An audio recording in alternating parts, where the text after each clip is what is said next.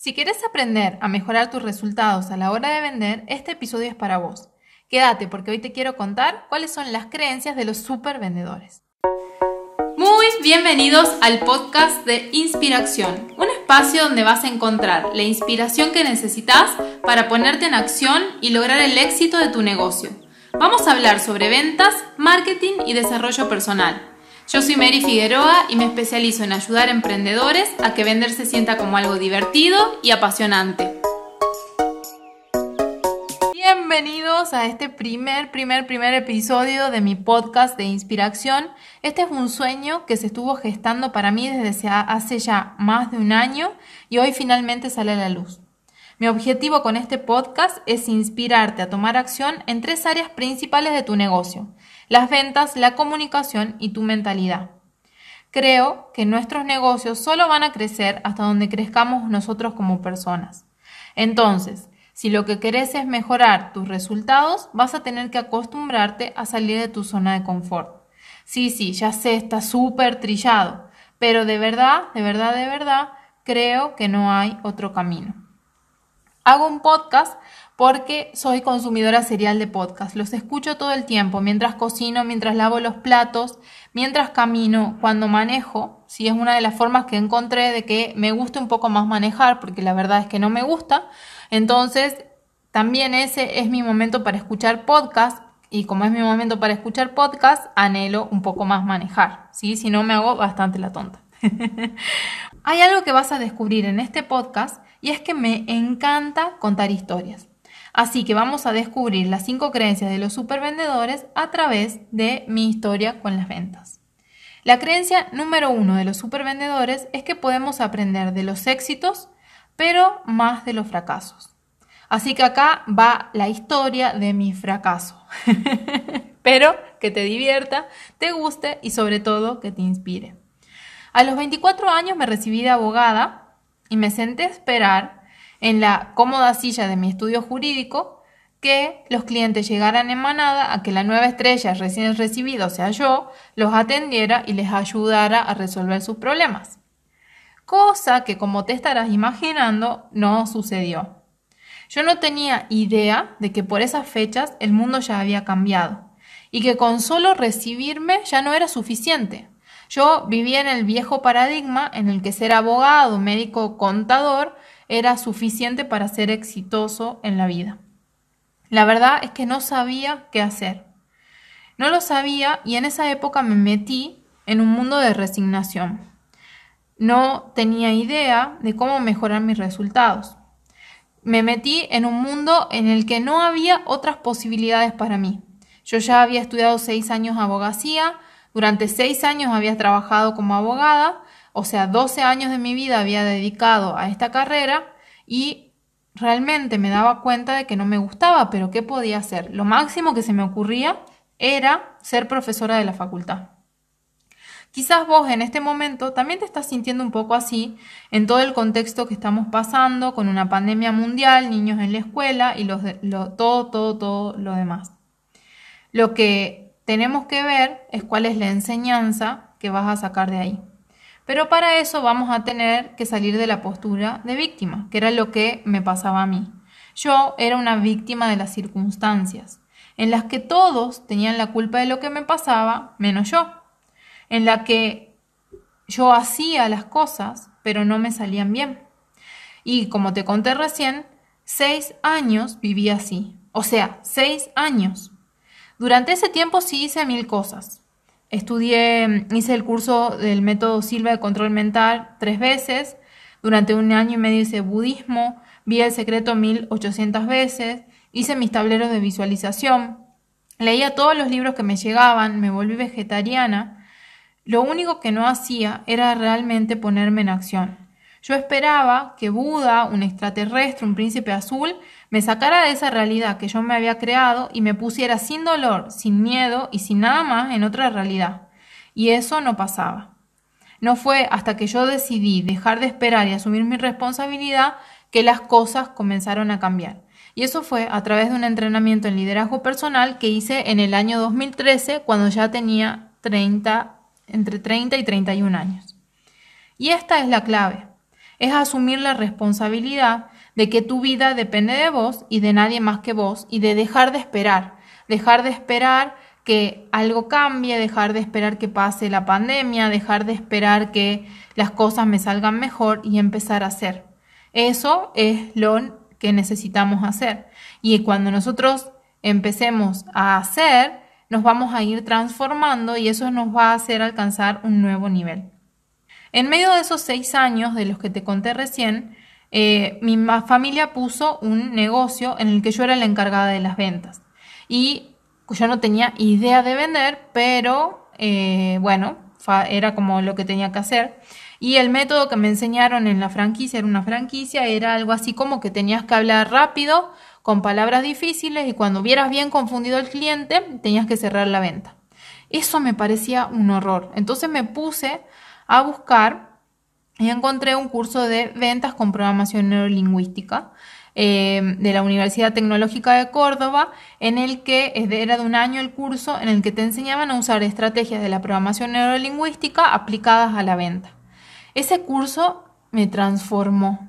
De pronto empecé a entender que vender no era, no era chamullar, no era eh, meterle algo a alguien que no necesitaba, no era convencer, no era eh, hablar mucho ni rápido, eh, vender era otra cosa. Que eso es algo de lo que te quiero hablar en, e, a lo largo de este podcast.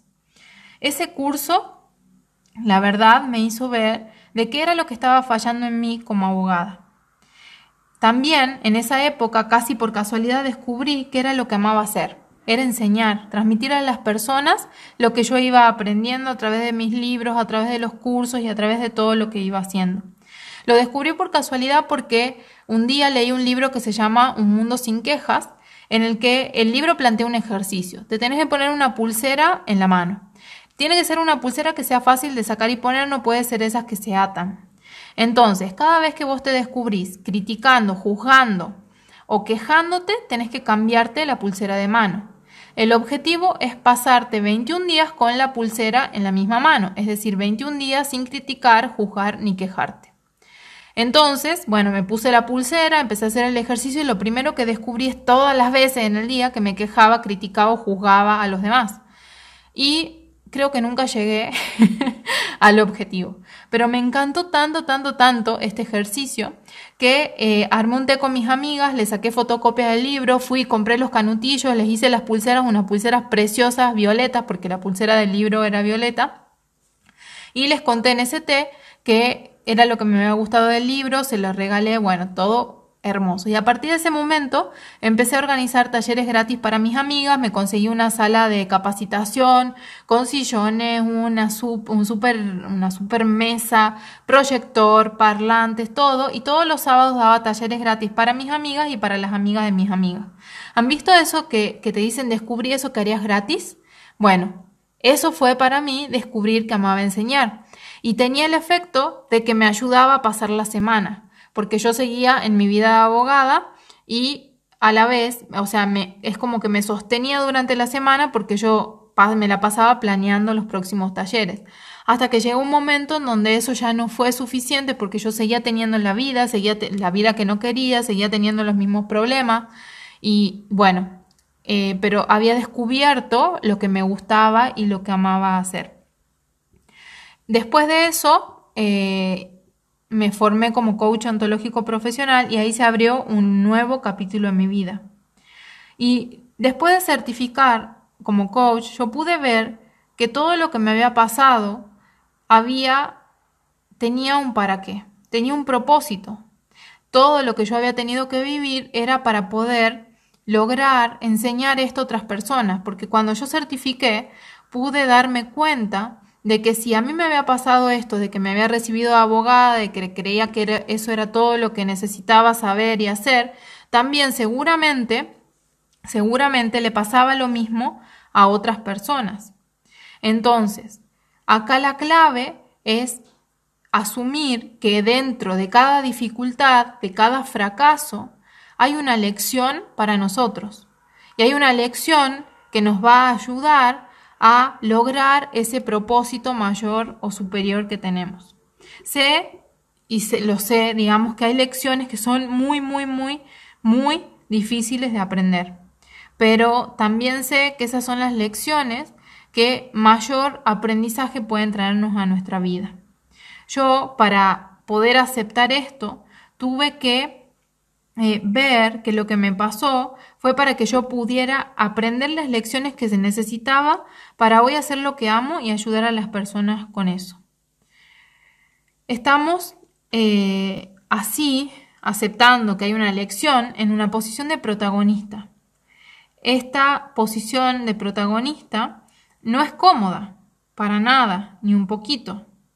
¿Sí? Yo, por ejemplo, cuando decidí dejar la abogacía, tuve que asumir que a partir de ese momento mis decisiones eran mi responsabilidad.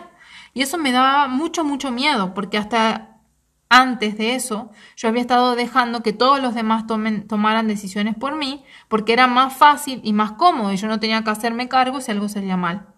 Entonces, cuando decido dejar la abogacía y digo ya no quiero seguir más con esto, tuve que aceptar que me podía equivocar y que si me equivocaba era yo la que se equivocaba. Tenía que arriesgarme.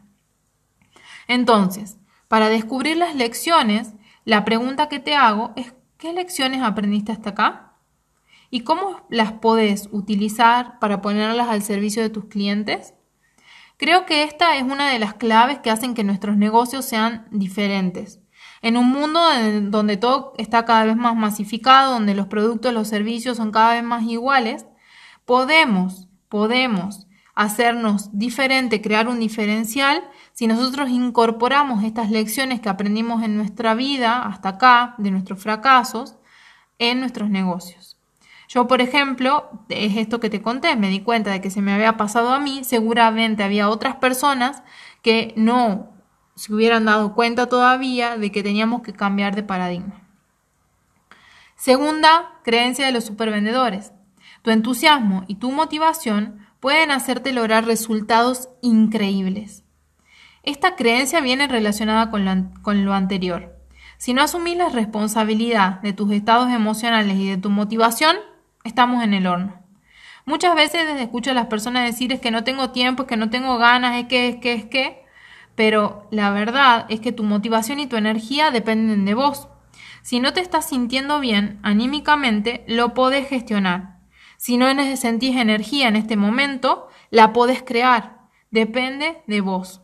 No hay manera de que tus clientes se puedan entusiasmar por tus productos o servicios si primero no lo haces vos. Así de simple.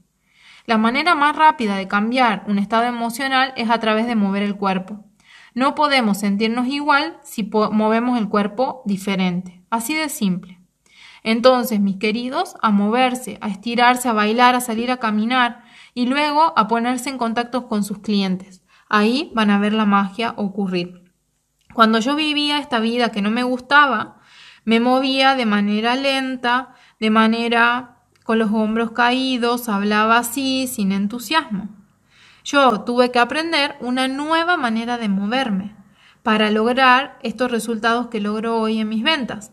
Para eso tuve que, tengo que perdón, tengo que, porque es algo que hago hoy en día, primero reconocer qué me está pasando, qué estoy sintiendo. Eso es lo primero. Segundo, esto que estoy sintiendo, ¿me ayuda a lograr los resultados que quiero o no? Si la respuesta es no, entonces tengo que gestionar mis emociones, mi corporalidad para lograr algo diferente, para lograr ponerme en un estado que me sirva para lograr los resultados que quiero. Y esto es clave, ¿sí? Porque si no vamos por la vida creyendo que si no siento energía, no siento que tengo energía para hacer y bueno, mañana capaz que he dormido mal, mañana me voy a levantar mejor, cuando en realidad es algo que depende de nosotros.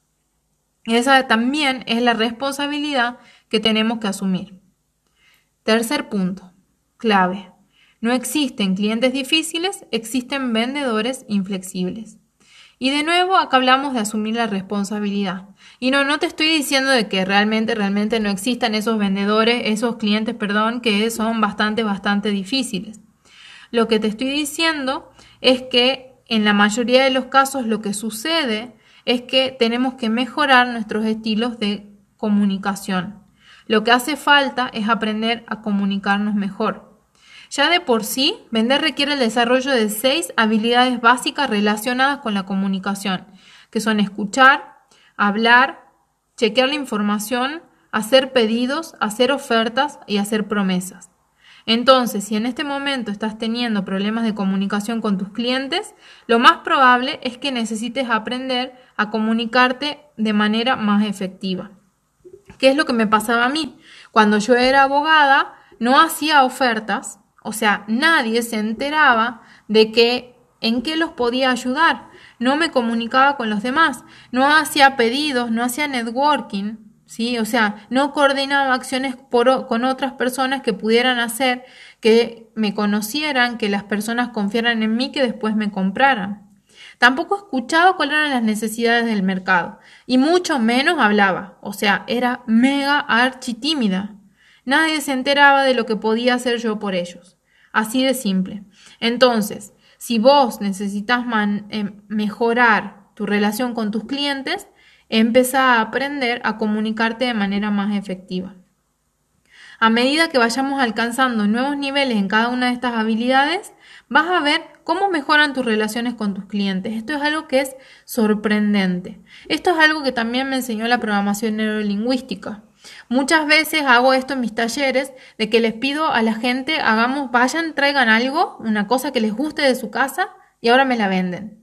Y lo que hace la mayoría es que empieza a decirme, bueno, Mary, mira este collar, este cuadro, esta, no sé, espátula, de linda que es, es rosa, es amarillo, es verde, eh, tiene estas características, a mí me gusta porque esto, porque el otro. O sea, empiezan a ofrecer sin antes haber escuchado, sin antes haber preguntado, sin antes saber si lo que me están vendiendo o ofreciendo es lo que yo necesito. Entonces, para lograr un nuevo nivel en tus ventas necesitas aprender a comunicarte mejor. ¿Sí? Eso es clave. Cuarta, cuarta creencia. El autoliderazgo es lo que necesitamos. Para lograr esto, o sea, todo lo que venimos conversando hasta acá, necesitamos autoliderar, autoliderarnos.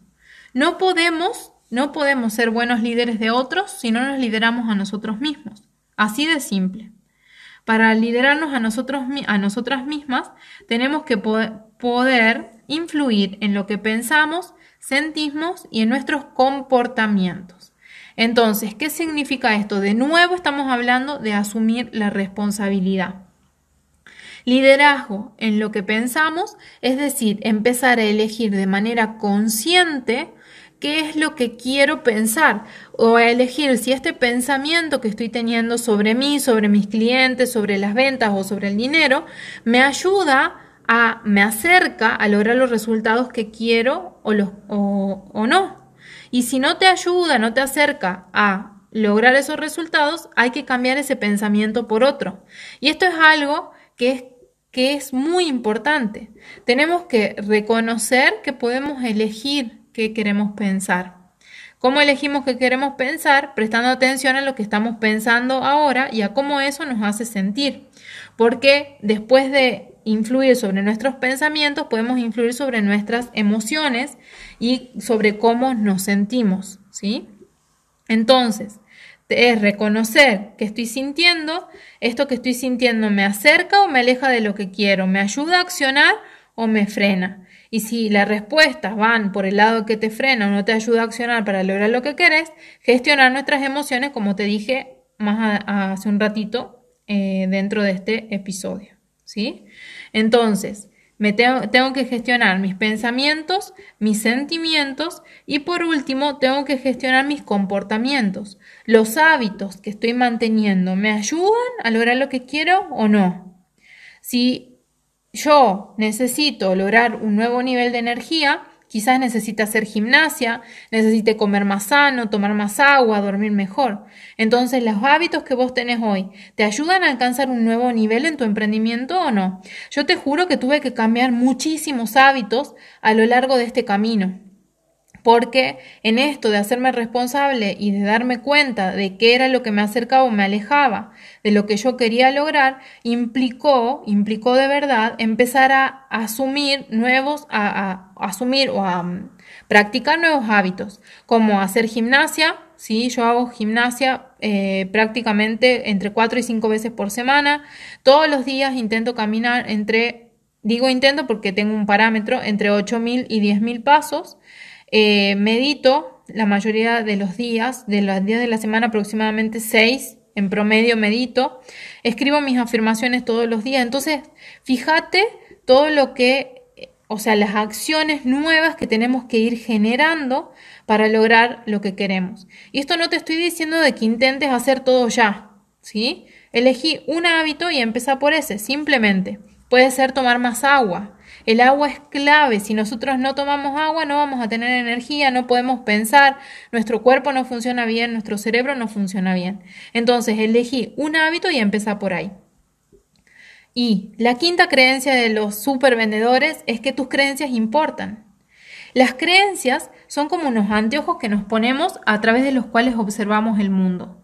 Y estos anteojos afectan toda nuestra vida. Vos imaginate que ahora agarras unos lentes de esos tipos de sol que son rosas y te los pones. Y es como que te olvidas de que tenés los anteojos puestos, ¿sí? Y ves todo rosa con esos anteojos. O imagínate que ahora te pones unos que son negros casi súper oscuros. Y empezás a ver todo con esos matices. Las creencias son iguales.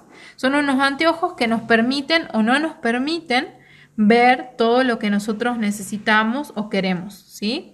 Entonces, para lograr un nuevo nivel en tu negocio, vas a tener que examinar tus creencias. Eso también es un proceso eh, que yo vengo haciendo y les juro que es un proceso continuo, porque no es que terminamos. Si vos querés alcanzar un nuevo nivel en tu negocio, vas a tener que examinar tus creencias para llegar al próximo nivel, ¿sí? Por eso es esencial comenzar a distinguir cuáles creencias nos sirven para lograr nuestros resultados y cuáles no.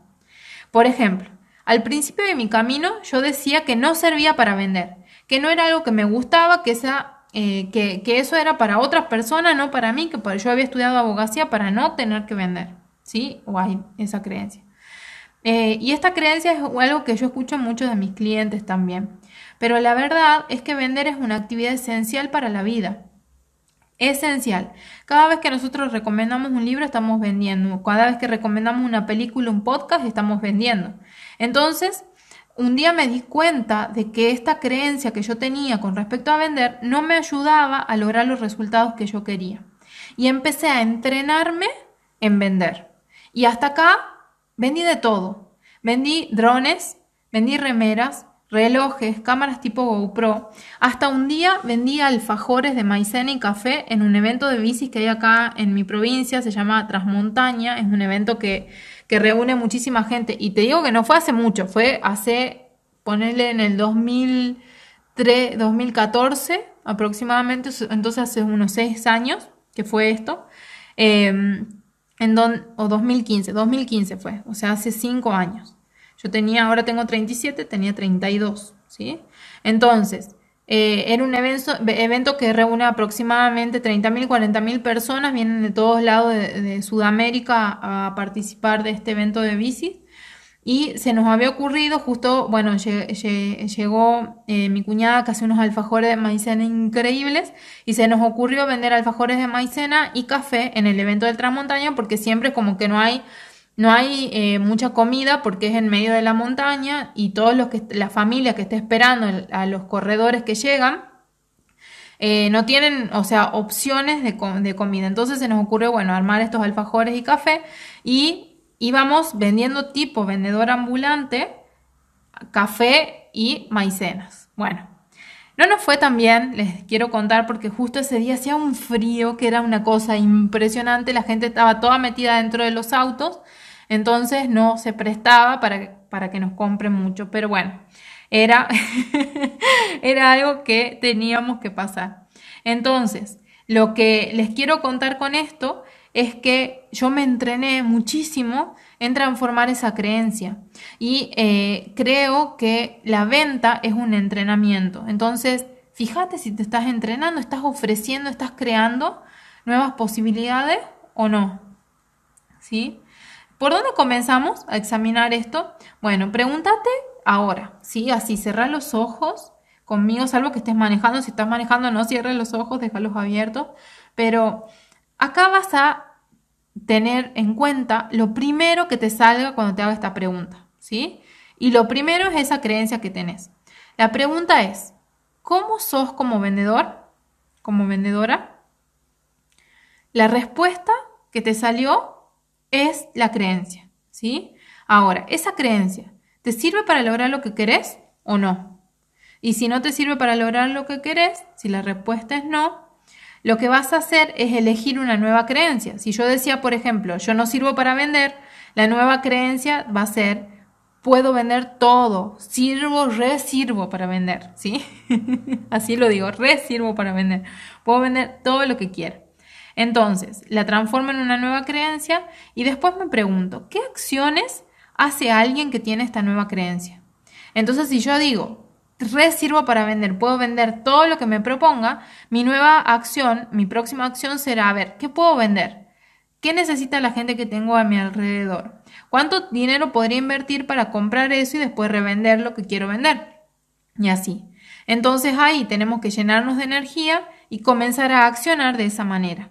¿Por qué? Porque la acción genera ser. Esto es algo que es de, coaching y te lo digo de nuevo. La acción genera ser. Es decir, que si nosotros empezamos a accionar, o sea, es decir, hacer las acciones que hace alguien que tiene esa nueva creencia, esas acciones nos van a transformar. Entonces, nos vamos a ir programando para creer eso nuevo. ¿Y qué vas a necesitar para todo esto? Autoliderazgo. Bueno, llegamos hasta acá. Espero que te haya gustado muchísimo este podcast. Saca una captura de pantalla y compartila en tus stories. Y etiquetame, mencioname, así yo pueda ver y contame qué es lo que más te gustó de este episodio. Eh, además, empieza a seguirme si estás en Spotify para que te enteres de todos los próximos episodios. Esto va a ser una vez por semana.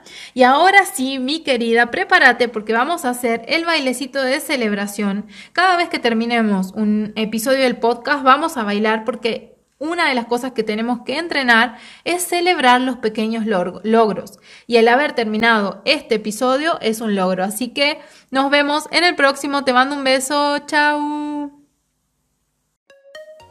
Estoy aquí haciendo un bailecito de celebración porque terminaste un episodio más del podcast de Inspiración. Si quieres ver más recursos e ideas, anda a soymerifigueroa.com. Nos vemos en el próximo episodio.